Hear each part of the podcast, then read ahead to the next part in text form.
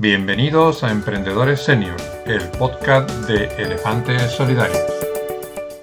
Buenos días, buenas tardes, buenas noches, según cuando nos veas. Somos Elefantes Solidarios y eh, mi nombre es José González. Eh, en este episodio vamos a incursionar en una temática que no habíamos tocado todavía, que es el emprendimiento social, y para ello vamos virtualmente irnos a Málaga para tomar un café con, con, una persona que considero que es un especialista en la materia, que tiene mucha experiencia tanto a nivel nacional como a nivel internacional y que creo que nos podrá aportar bastante. Eh, estoy hablando de Ginés Aro Pastor. Hola Ginés. Hola, muy buenas. Encantado de estar aquí con vosotros. Cuéntale a las personas que nos escuchan o que nos ven en, en YouTube ¿Quién es eh, Ginés Aro Pastor? Esa es la pregunta del millón. Eh, bueno, yo siempre digo que al final no dejo de ser una persona más, ¿no? Bueno, yo vengo de un, barrio humilde de Sevilla y, que tenía, por resumirlo, dos opciones, ¿no? Era o, o, conformarse con la realidad que había o rebelarse intentando crearse la suya propia. Y ahí es como entra el tema de, del emprendimiento social, que es que al final había que hacer cosas, teníamos, los amigos teníamos que crear nuestra realidad, entonces creábamos nuestra, nuestro mundo para, para, tener oportunidades que a lo mejor otras personas pues ya tenían. Y ahí empecé a emprender de una forma así que yo digo a veces como un buscavidas y esa actitud pues al final me ha ido acompañando, me ha ido acompañando ¿no? Eh, hasta ahora.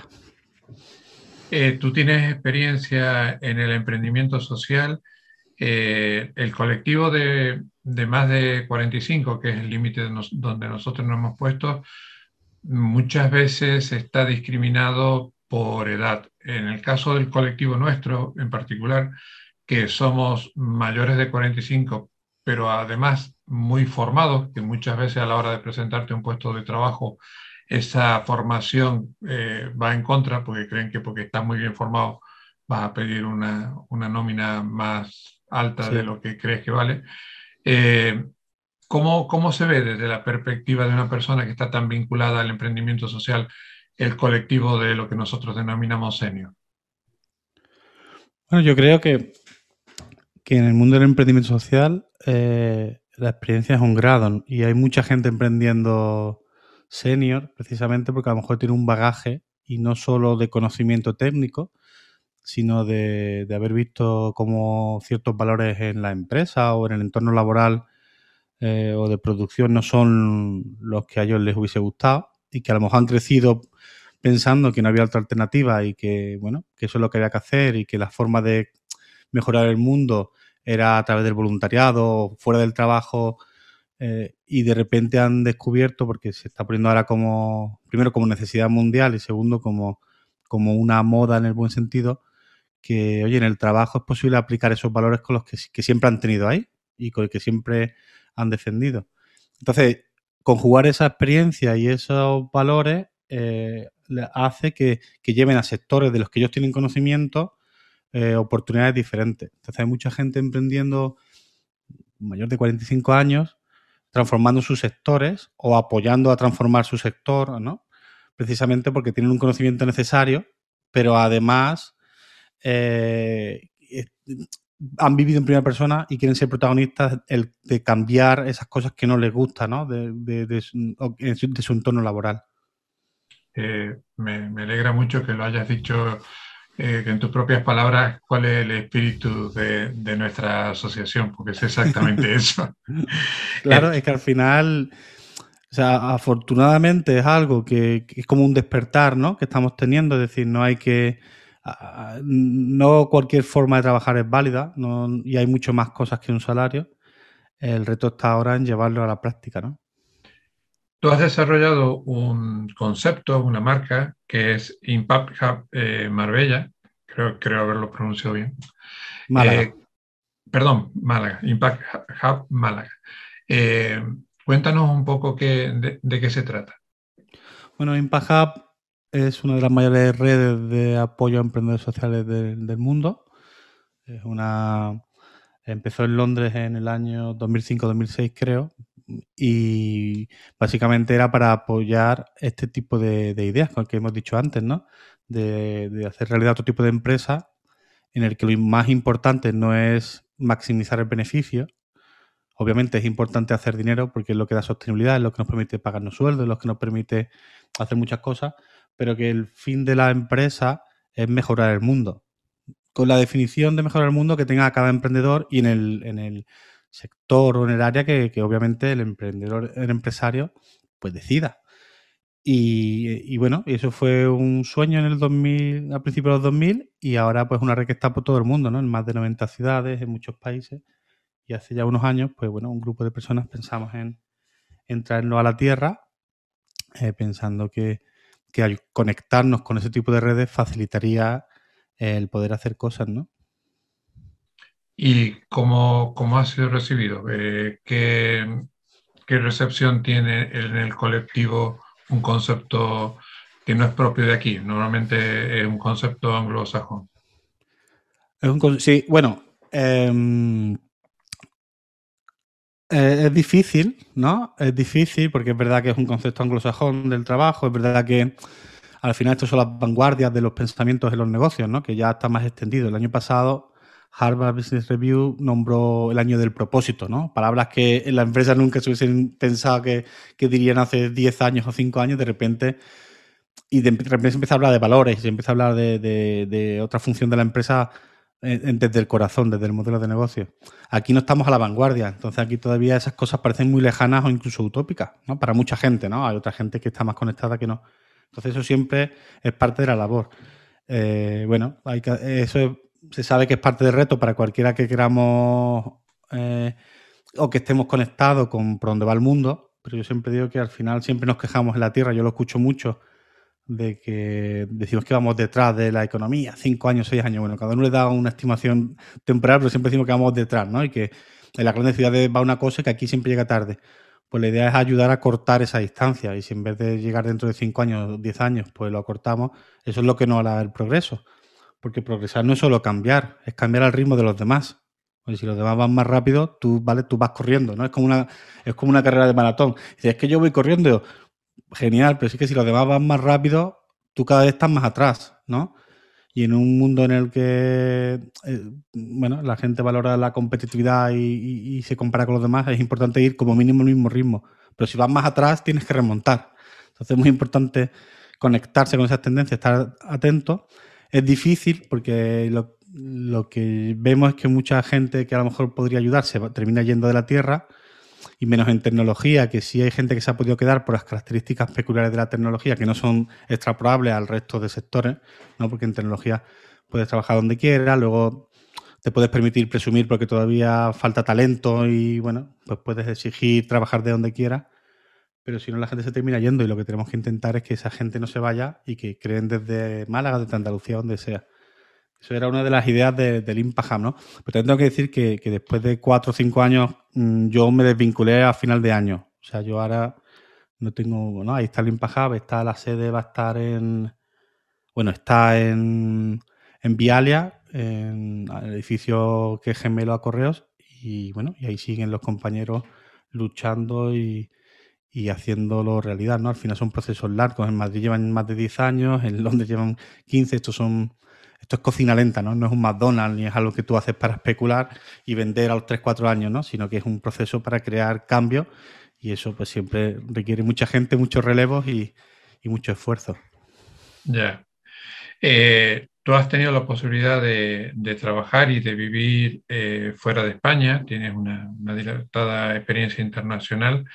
Eh, ¿Cómo se ve desde fuera el, emprendimiento social? O cuando miras al emprendimiento social local con la perspectiva de haber, mm, haberlo visto hecho en otro lado, ¿qué crees que deberíamos cambiar a la hora de, hacer un emprendimiento social? O sea, afuera se entiende que, tenemos que, trabajar para vivir, es decir, necesitamos un sueldo. Y aunque tenga la palabra social, eso no implica que uno tenga que renunciar a una calidad de vida. ¿no? Y eso es un, un sesgo que sobre todo en nuestra tierra tenemos mucho, que si le pones social, Aquí tenemos entendido social por tradición a caridad, a cosas. Y parece ser que tienes que trabajar gratis, pero eso no es trabajar. ¿no? Y después, si los mejores profesionales tenemos que vivir, a lo mejor no tienes que cobrar unos sueldos que no sean éticos, ¿no? O, ganar una... Pero sí es verdad que eh, es posible un buen sueldo.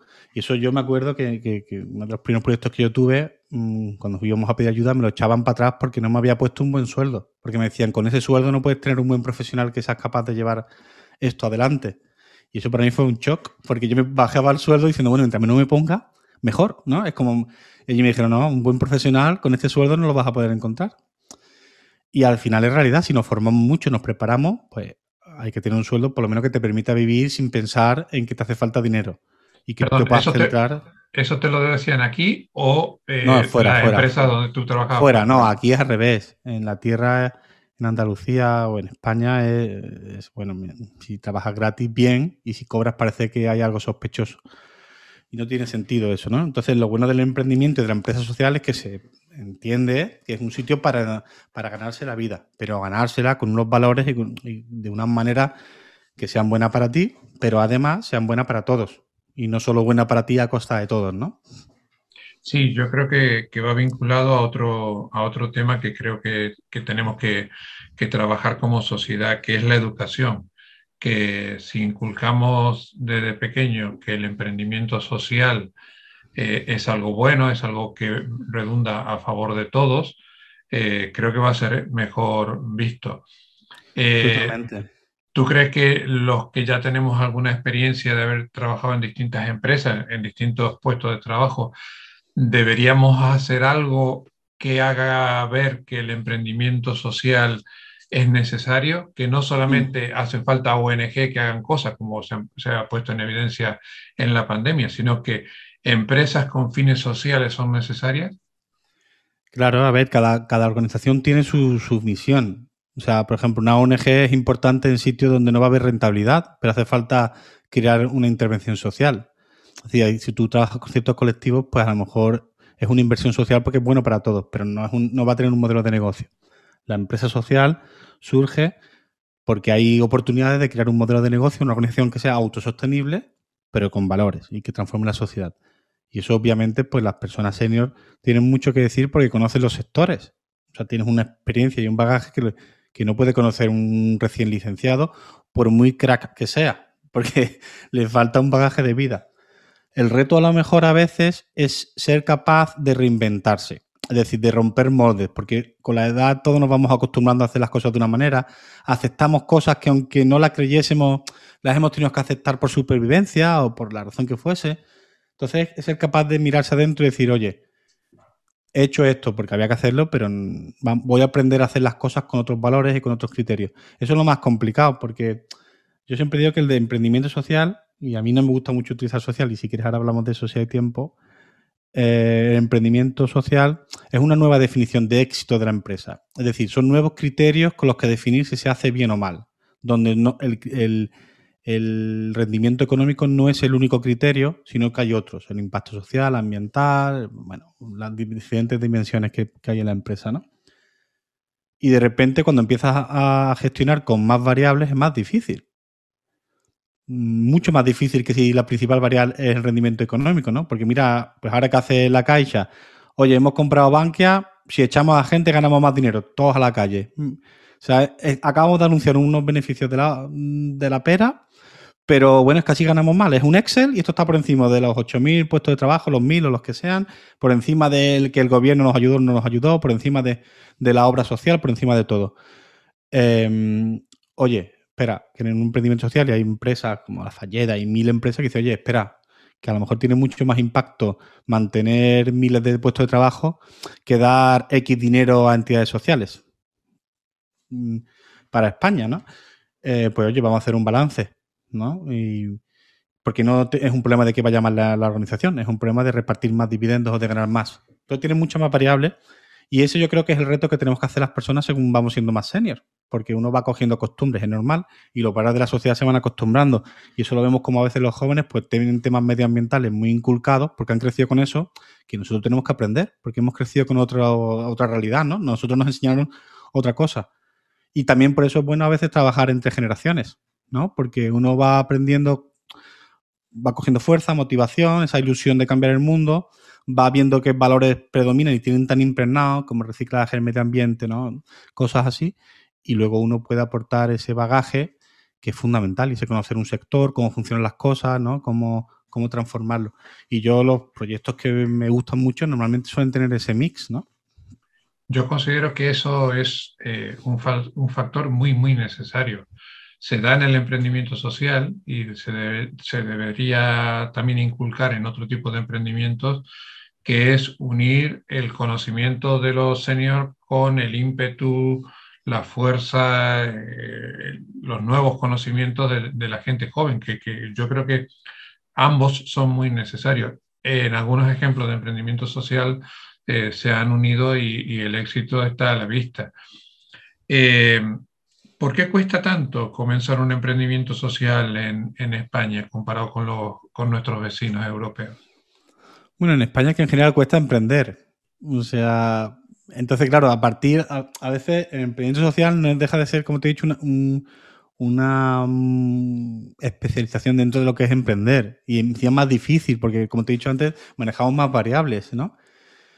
Eh, pero si ya emprender es difícil, da igual que quieras, lo que quieras hacer, por la burocracia, por las cosas que siempre, que seguro que habéis hablado muchas veces. Y pues claro, si le suman más variables, más dificultad, es decir, mm, pues claro, se hace más complicado.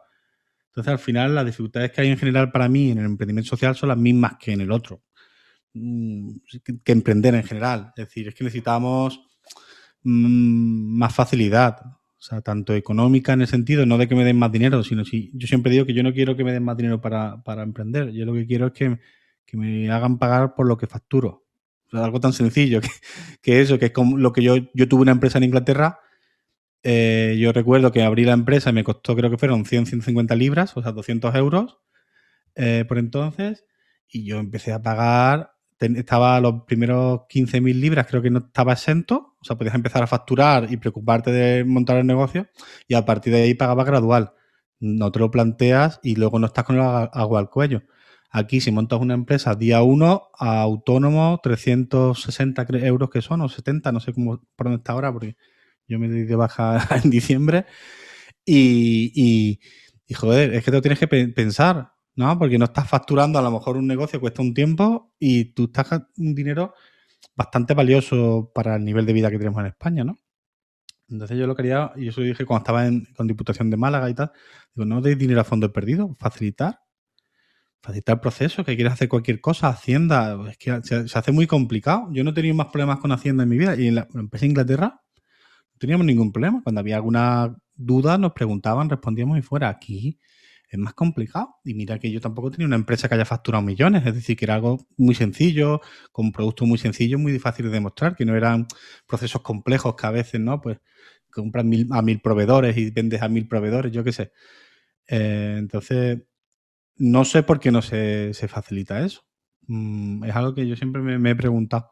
No, es, una de es una de las razones de fracaso que muchas veces no se prevé el flujo de caja necesario y tú puedes tener una idea muy buena y por una cuestión financiera eso no funciona, pero porque tus obligaciones financieras desde el día cero ya, ya son altas. Son muchas y son para pagar impuestos, burocracias que no te aportan nada a la empresa ni en el proyecto. Y no estamos hablando de no pagar, estamos hablando de pagar cuando corresponda, cuando facturas. Si tú estás invirtiendo, porque tienes que pagar? Si ya estás invirtiendo y si la empresa sale bien, eh, pagarás tus impuestos y genial, los que se considere la comunidad autónoma, el Estado, quien, tenga la competencia. Y si va mal, tú has invertido y has movido el dinero. Es decir, has creado economía que al final e, eso también genera, genera trabajo y genera, ¿no? Porque al final lo estás moviendo. No, no te lo estás quedando parado en un banco, que, eso es lo que no genera nada más que para el banco, ¿no? Pero no genera economía. Y yo creo que eso se tendría que facilitar. Yo, mm, mi experiencia en Inglaterra personal fue que, es otro mundo y, yo, mm, que mi primera empresa, empresa, la tuve allí, cuando me vine aquí, la verdad es que todavía me sorprende muchas cosas. Yo pensaba que todo era como allí, ¿no? Y, y no lo es. Entonces, cuando le metes social, ¿qué pasa? Claro que como tienen más problemas que se lo pone el propio emprendedor por los mismos valores, porque al final estás en una competencia desigual. O sea, estás en un mundo en el que tú te pones unos estándares más altos que, la competencia. Es verdad que eso tiene muchas ventajas, pero tienes que saber jugarlas, ¿no? Y no todo el mundo sabe jugarlas, pero bueno, eh, tiene ciertas barreras. Uno de los objetivos de este podcast es eh, que las personas que nos escuchen, normalmente eh, apuntamos a las personas que o se han quedado sin trabajo, o están en un ERE, en un ERTE, o tienen un negocio que es inviable. ¿no? En el caso de, este episodio de hoy, eh, ¿qué le dirías a las personas que tienen la inquietud de, de empezar un emprendimiento social y no saben por dónde, por dónde hacerlo? ¿O qué precauciones deberían tomar a la hora de lanzarse al emprendimiento social? O sea, para mí las precauciones son las mismas que para emprender.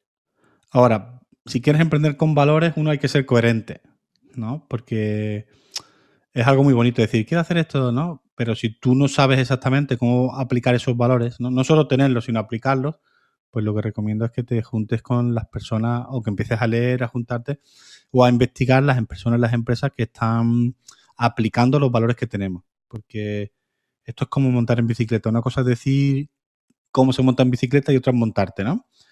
Bueno, pues la manera de aprenderlo es así, es, conectarte un poco, porque a lo mejor no, no lo has visto nunca, no has visto nunca una empresa cómo toma decisiones diferentes. Entonces hay muchos casos, pues tiene mi blog, ¿no? De emprendedorsocial.org o hay muchos recursos ahora en Internet estos últimos años. Puedes empezar a conocer, a investigar empresas que ahora en YouTube solo puedes conocer un montón de empresas y ver cómo lo aplican, ¿no? Incluso escribir a los emprendedores por LinkedIn. Y, yo haría ese trabajo, ¿no? De decir, oye, ¿esto cómo se aplica? Yo tengo estos valores, eh, nunca he tenido la suerte de trabajar y no minusvalorar que porque sea social esto es un juego. Porque ese es el principal error que, lleva mucha gente. Que piensa que porque es social y bueno, esto es de ayudar a los demás y, y la buena intención basta. Y la buena intención es necesaria, pero no suficiente.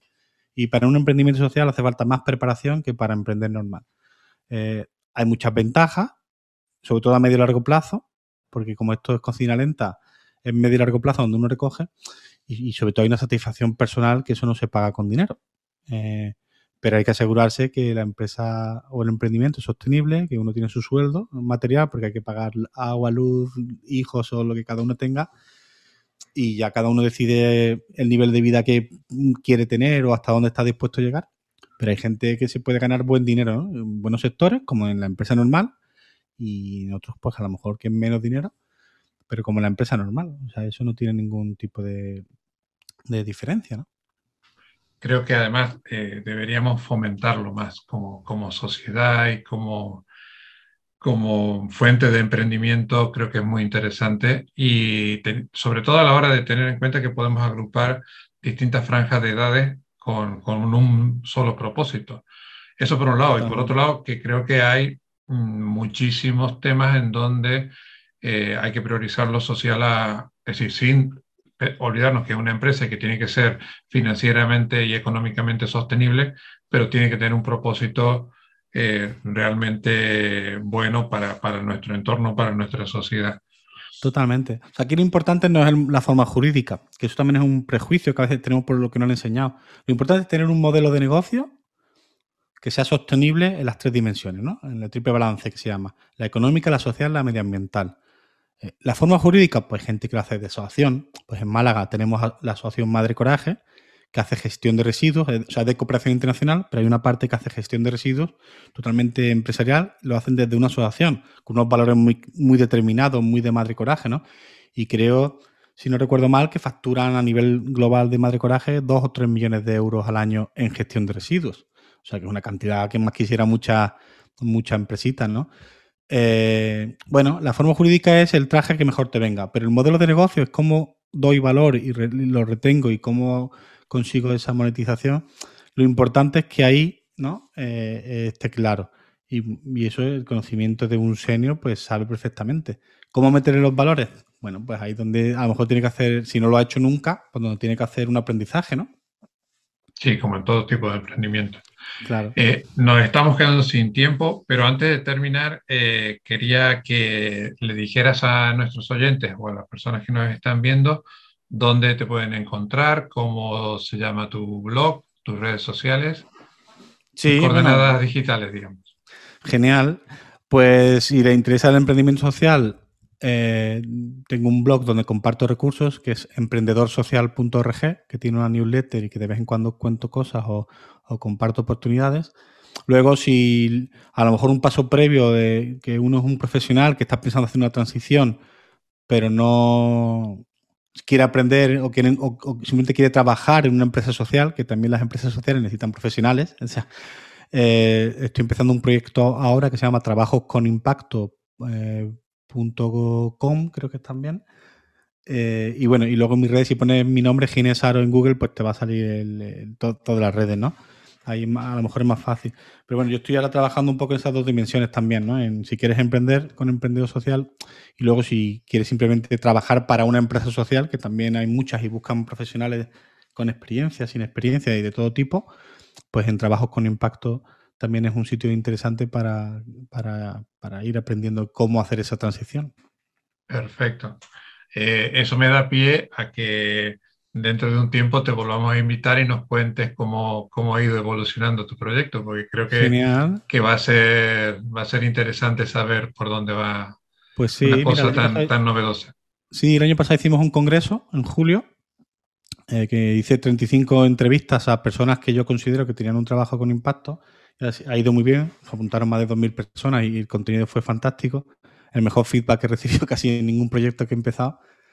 Lo hemos repetido ahora porque me daba pena que el contenido estaba ahí y se, perdiese. Y justo de ahí vamos a hacer ahora, estamos co-creando, que he hecho la llamada ahora, un libro. Crear un manual, porque vemos que no hay un manual para reinventarse profesionalmente con valores o para desde el principio dirigir tu carrera profesional. Entonces ahora, pues de momento se han apuntado como cincuenta y pico personas a co-crear este manual, que yo seré el autor, y ahí estamos viendo qué contenido hace falta, qué, historias hay interesantes para inspirarnos, y de verdad que están surgiendo cosas muy interesantes y estamos solo empezando. Cuando quieras darle difusión, cuenta con nosotros, que estaremos encantados de, de hacerlo. Eh, Ginés, muchísimas gracias por tu tiempo, muchas gracias por el conocimiento que has compartido con nosotros y ya sabes, aquí tienes tu casa, cuando nos necesites estamos a tu disposición. Pues igualmente, enhorabuena por vuestra iniciativa y espero que podamos seguir creando sinergias y difundiendo estos valores que al final es para lo que estamos, ¿no? Perfecto. Nos vemos en el próximo episodio. Venga. Hasta luego. No te vayas todavía.